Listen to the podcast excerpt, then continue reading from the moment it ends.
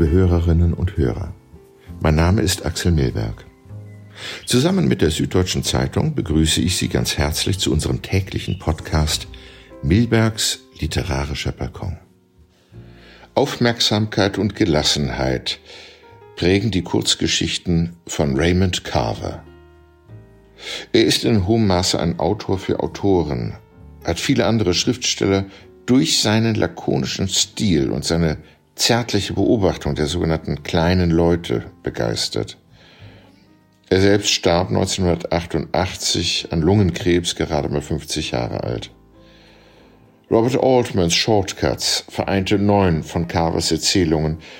Der Kultfilm bekam 1993 den Goldenen Löwen in Venedig. Im Fischer Taschenbuchverlag erschienen in der Übersetzung von Helmut Frielinghaus unter anderem Würdest du bitte still sein, bitte? Und Kathedrale. Ich bin dem S. Fischer Verlag sehr dankbar, Ihnen heute die Geschichte Warum tanzt ihr nicht vorlesen zu können aus dem Band Wovon wir reden, wenn wir von Liebe reden.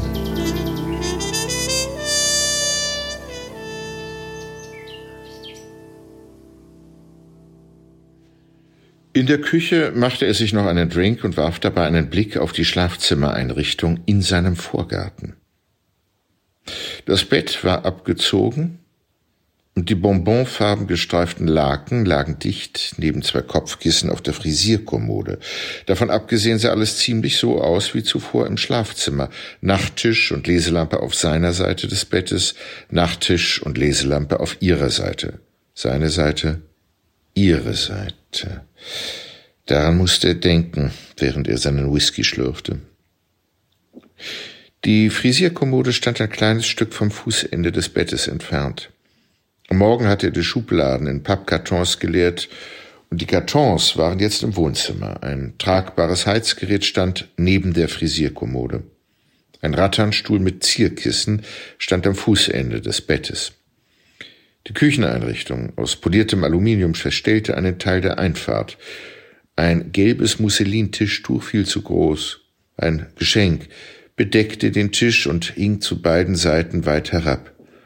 Auf dem Tisch stand ein Farn in einem Blumentopf, daneben ein Kasten mit silbernem Besteck und ein Plattenspieler, ebenfalls Geschenke. Eine große Fernsehtruhe war auf einem niedrigen Sofatisch abgestellt, und ein Stückchen davon entfernt standen ein Sofa und ein Sessel und eine Stehlampe. Der Schreibtisch war an die Garagentür geschoben. Neben ein paar Schreibutensilien lagen eine Wanduhr und zwei gerahmte Stiche darauf. Auch noch in der Einfahrt stand ein Pappkarton mit Tassen, Gläsern und Tellern, jeder Gegenstand einzeln in Zeitungspapier eingeschlagen. Am Morgen hatte er die Einbauschränke ausgeräumt und außer den drei Kartons im Wohnzimmer war all das Zeug schon aus dem Haus geschafft. Er hatte eine Verlängerungsschnur bis nach draußen gelegt und alles war angeschlossen. Die Geräte funktionierten. Nicht anders, als sie funktioniert hatten, als sie drinnen waren. Hin und wieder wurde ein Auto langsamer und Leute starrten herüber, aber niemand hielt an. Ihm kam der Gedanke, dass er auch nicht angehalten hätte. Die wollen anscheinend verkaufen, sagte das Mädchen zu dem jungen Mann. Das Mädchen und der junge Mann waren dabei, eine kleine Wohnung einzurichten. Lass uns mal sehen, was Sie für das Bett haben wollen, sagte das Mädchen. Und für den Fernseher, sagte der junge Mann. Der junge Mann bog in die Einfahrt ein und hielt vor dem Küchentisch. Sie stiegen aus und begannen sich die Sachen genauer anzusehen. Das Mädchen strich über das Tischtuch aus Musselin. Der junge Mann steckte den Mixer ein und schaltete auf Fein. Das Mädchen nahm eine Wärmeplatte in die Hand, der junge Mann machte den Fernseher an und drehte an der Bildeinstellung herum. Er setzte sich auf das Sofa, um fernzusehen. Er zündete sich eine Zigarette an, sah sich um und schnippte das Streichholz ins Gras. Das Mädchen setzte sich auf das Bett. Sie streifte die Schuhe ab und ließ sich zurückfallen. Sie glaubte, sie könne einen Stern sehen. Komm her, Jack, probier das Bett aus, Bring eins von den Kopfkissen da drüben mit, sagte sie. Wie ist es? sagte er. Probier selbst aus, sagte sie. Er sah sich um, das Haus war dunkel. Ich komme mir komisch vor, sagte er. Wir sollten lieber sehen, ob wer zu Hause ist. Sie wippte auf dem Bett auf und ab. Probier's erst aus, sagte sie. Er legte sich auf das Bett und schob sich das Kissen unter den Kopf. Ha, wie fühlt es sich an? sagte sie. Fühlt sich hart an, sagte er. Sie drehte sich auf die Seite und legte die Hand an sein Gesicht. Küss mich, sagte sie. Lass uns aufstehen, sagte er. Küss mich, sagte sie. Sie schloss die Augen, sie hielt ihn. Er sagte, ich sehe mal nach, ob wer zu Hause ist. Aber er setzte sich nur auf und blieb, wo er war und tat, als sähe er fern. In einzelnen Häusern rechts und links in der Straße gingen Lichter an. Wäre das nicht komisch, wenn sagte das Mädchen und grinste und sprach nicht zu Ende. Der junge Mann lachte, aber aus keinem bestimmten Grund, aus keinem bestimmten Grund machte er die Leselampe an. Das Mädchen wedelte eine Mücke weg, worauf der junge Mann aufstand und sich das Hemd in die Hose steckte. Ich sehe mal nach, ob wer zu Hause ist, sagte er. Ich glaube es nicht, aber falls jemand da ist, erkundige ich mich, was die Sachen kosten sollen. Egal, was Sie verlangen, biete zehn Dollar weniger. Das funktioniert immer, sagte sie. Und außerdem müssen die ja ganz schön verzweifelt sein oder so. Ist ein ziemlich guter Fernseher, sagte der junge Mann. Frag, wie viel Sie haben wollen, sagte das Mädchen. Der Mann kam den Gehweg entlang mit einer Tragetüte vom Supermarkt. Er hatte Sandwiches, Bier und Whisky gekauft. Er sah das Auto in der Einfahrt und das Mädchen auf dem Bett. Er sah, dass der Fernsehapparat an war, und er sah den jungen Mann auf der Veranda. Hallo, sagte der Mann zu dem Mädchen. Ah, Sie haben das Bett gefunden. Das ist gut. Hallo, sagte das Mädchen und stand auf. Ich hab's nur mal ausprobiert. Sie klopfte mit der flachen Hand auf das Bett. Nicht schlecht, das Bett. Es ist ein gutes Bett, sagte der Mann und stellte die Tragetüte ab und nahm das Bier heraus und den Whisky. Wir dachten, es wäre niemand da, sagte der junge Mann. Wir interessieren uns für das Bett und vielleicht für den Fernseher. Vielleicht auch noch für den Schreibtisch. Wie viel wollen Sie für das Bett? Ich hab gedacht, 50 Dollar für das Bett, sagte der Mann. Wären Sie mit 40 einverstanden? fragte das Mädchen. Mit 40 bin ich einverstanden, sagte der Mann. Er nahm ein Glas aus dem Karton, er wickelte das Glas aus dem Zeitungspapier, er schraubte die Whiskyflasche auf. Und was ist mit dem Fernseher? sagte der junge Mann. 25. Wären Sie mit 15 einverstanden? sagte das Mädchen. 15 ist okay. Mit 15 wäre ich dabei, sagte der Mann. Das Mädchen sah den jungen Mann an. Ihr wollt doch sicher einen Drink, ihr beiden? sagte der Mann. Gläser sind in dem Karton. Ich setze mich erstmal hin, ich setze mich aufs Sofa.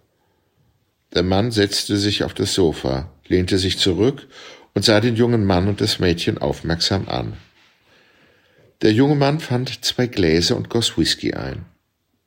Das ist genug, sagte das Mädchen. Ich glaube, ich möchte etwas Wasser in meinen. Sie zog einen Stuhl hervor und setzte sich an den Küchentisch. Da drüben ist Wasser, da, wo der Hahn ist, sagte der Mann. Drehen Sie den Hahn auf. Der junge Mann kam mit dem mit Wasser verdünnten Whisky zurück. Er räusperte sich und setzte sich an den Küchentisch. Er grinste, aber er trank nichts aus seinem Glas. Der Mann blickte auf den Fernsehapparat. Er trank seinen Drink aus und goss sich einen neuen ein. Er streckte die Hand aus, um die Stehlampe anzumachen. Dabei fiel ihm die Zigarette aus der Hand und rollte zwischen die Kissen. Das Mädchen stand auf und half ihm beim Suchen. Also, was möchtest du? fragte der junge Mann das Mädchen. Der junge Mann zog sein Scheckbuch aus der Tasche und hielt es sich an die Lippen, als dächte er nach. Ich möchte den Schreibtisch, sagte das Mädchen. Wie viel soll der Schreibtisch kosten? Angesichts dieser lächerlichen Frage winkte der Mann ab. Sagen Sie was, sagte er.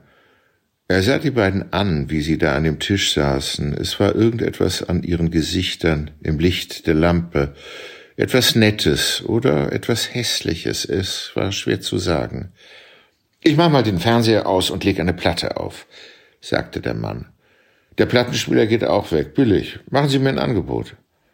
Er goss sich wieder Whisky ein und machte eine Bierdose auf. Alles muss weg, sagte der Mann. Das Mädchen hielt ihr Glas hin und der Mann goss ein. Vielen Dank, sagte sie. Sie sind sehr nett, sagte sie. Es steigt einem zu Kopf, sagte der junge Mann. Mir steigt es immer zu Kopf. Er hob sein Glas und schüttelte es. Der Mann trank sein Glas aus und goss sich wieder ein, und dann holte er den Karton mit den Schallplatten. Suchen Sie eine aus, sagte er zu dem Mädchen und hielt ihr die Platten hin. Der junge Mann stellte den Scheck aus. Hier, sagte das junge Mädchen und griff eine heraus, griff irgendeine heraus, denn keiner der Namen darauf sagte ihr etwas. Sie stand vom Tisch auf und setzte sich wieder hin. Sie hatte keine Lust, still zu sitzen. Ich stelle ihn als Barschek aus, sagte der junge Mann. Klar, sagte der Mann. Sie tranken, sie hörten sich die Platte an, und dann legte der Mann eine andere auf. Warum tanzt ihr nicht, Kinder? beschloss er zu sagen, und dann sagte er es. Warum tanzt ihr nicht? Ich glaube lieber nicht, sagte der junge Mann. Nur zu, sagte der Mann. Dies ist mein Grundstück, ihr könnt tanzen, wenn ihr wollt. Eng umschlungen, die Körper aneinander gepresst, bewegten sich der junge Mann und das Mädchen die Einfahrt rauf und runter. Sie tanzten. Und als die Platte zu Ende war, legten sie sie noch einmal auf, und als sie wieder zu Ende war, sagte der junge Mann, ich bin betrunken. Das Mädchen sagte, du bist nicht betrunken. Doch, ich bin betrunken, sagte der junge Mann. Der Mann drehte die Platte um und der junge Mann sagte, bin ich. Tanz mit mir, sagte das Mädchen zu dem jungen Mann und dann zu dem Mann. Und als der Mann aufstand, kam sie mit weit ausgebreiteten Armen auf ihn zu. Die Leute da drüben gucken die ganze Zeit, sagte sie. Das ist okay, sagte der Mann. Es ist mein Grundstück, sagte er. Sollen Sie gucken, sagte das Mädchen. Richtig, sagte der Mann. Sie haben gedacht, Sie hätten hier drüben alles gesehen, was es zu sehen gibt, aber sowas haben Sie noch nicht gesehen, stimmt's? sagte er.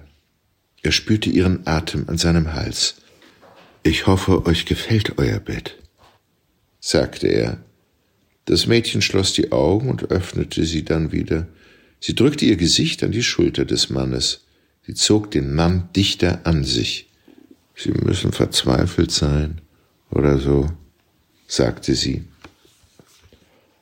Wochen später sagte sie, der Typ war vielleicht so 40, 50 und all seine Sachen draußen vor dem Haus. Ungelogen. Am Ende waren wir total besoffen und haben getanzt in der Einfahrt. Oh Gott, lacht nicht. Diese Platten hier hat er für uns aufgelegt. Guckt euch mal den Plattenspieler an. Der alte Typ hat ihn uns geschenkt. Und all diese bekackten Platten dazu. Seht doch mal, was für ein Scheiß. Sie redete weiter. Sie erzählte es jedem.